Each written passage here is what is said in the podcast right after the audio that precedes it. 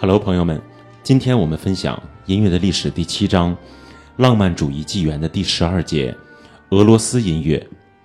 我们借用米哈伊尔·格林卡的一句话：“我们忧郁的德国歌曲，可能是北方的女儿，也可能是东方的女儿。”米哈伊尔·格林卡是第一个得到世界承认的俄罗斯作曲家，他的成名作品是一部歌剧《为沙皇献身》，首演于1836年。剧中的民族音乐素材和民族主义情节。是受欢迎的主要原因。一八四二年，他的第二部歌剧《鲁斯兰与柳德米拉》上演。该剧的创作基于普希金的一首诗，音乐优美而独具创作性，但是不太受欢迎。一八四四年，格林卡去了巴黎和西班牙，在西班牙，他创作了两首生动活泼的西班牙序曲，管弦乐马林卡斯卡亚。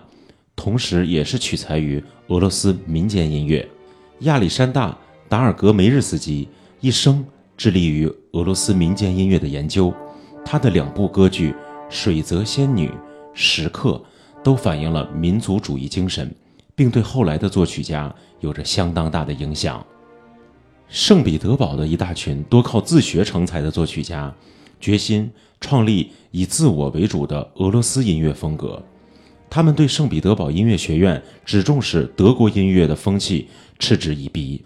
这些人被称为五人团，他们的成员包括巴拉基列夫、鲍罗廷、居易、穆索尔斯基和里穆斯基科萨科夫。这些作曲家从本国的民族音乐及通俗音乐中获得灵感。五人团的领袖米利·巴拉基列夫是钢琴家和音乐教师。他用大量时间鼓励团内的其他成员。1862年，他开办了圣彼得堡免费音乐学校，后又担任帝国宫廷礼拜堂乐长。交响诗《塔马拉》就是颇具东方情调的钢琴幻想曲。伊斯拉美是他最著名的作品。1868年，莫杰斯特·穆索尔斯基开始创作歌剧《鲍里斯·格多诺夫》。但初稿被拒绝上演了，而且修改稿也是到了1874年才获首演。这部作品奠定了他作为杰出作曲家的地位。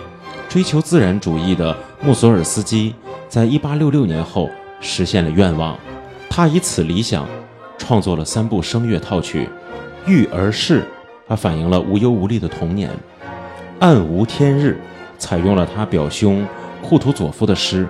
显示出一种悲观的色彩，《死之歌舞》也是采用了表兄作词的一种讽刺歌曲。这些歌曲以辛辣的讽刺风格刻画了人物的声音肖像。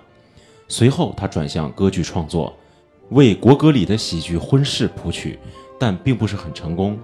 后来创作的《鲍里斯·格杜诺夫》则为他带来了声誉。他是俄罗斯音乐史上的里程碑。这部描述。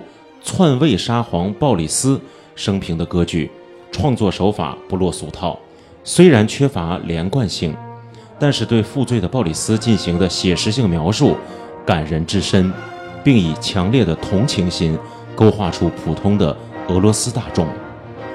亚历山大·鲍罗廷是一位医学院的化学家，他早年热衷于门德尔松和舒曼的音乐，然而巴拉基列夫。与五人团其他成员的影响，激发起了他创作俄罗斯民族音乐的欲望。一八六九年，他开始创作他最杰出的作品之一《B 小调第二交响曲》，以及伟大的歌剧《伊格尔王子》。这部由姆斯基科萨科夫以及格拉祖诺夫续成的歌剧，直到一八九零年才公演。弥漫着强烈的民族主义情感的《伊戈尔王子》，含有著名的。坍塌舞曲，同鲍里斯·格杜诺夫相似。这部歌剧片段松散，缺乏戏剧性上的连贯，但是色彩斑斓的音乐、优美动听的旋律、非同寻常的和声以及令人遐想的异国情调，都是该剧广受欢迎的原因。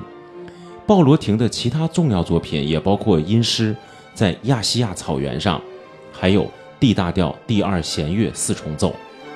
尼古拉·里姆斯基科萨科夫是最早写出交响曲的俄罗斯作曲家。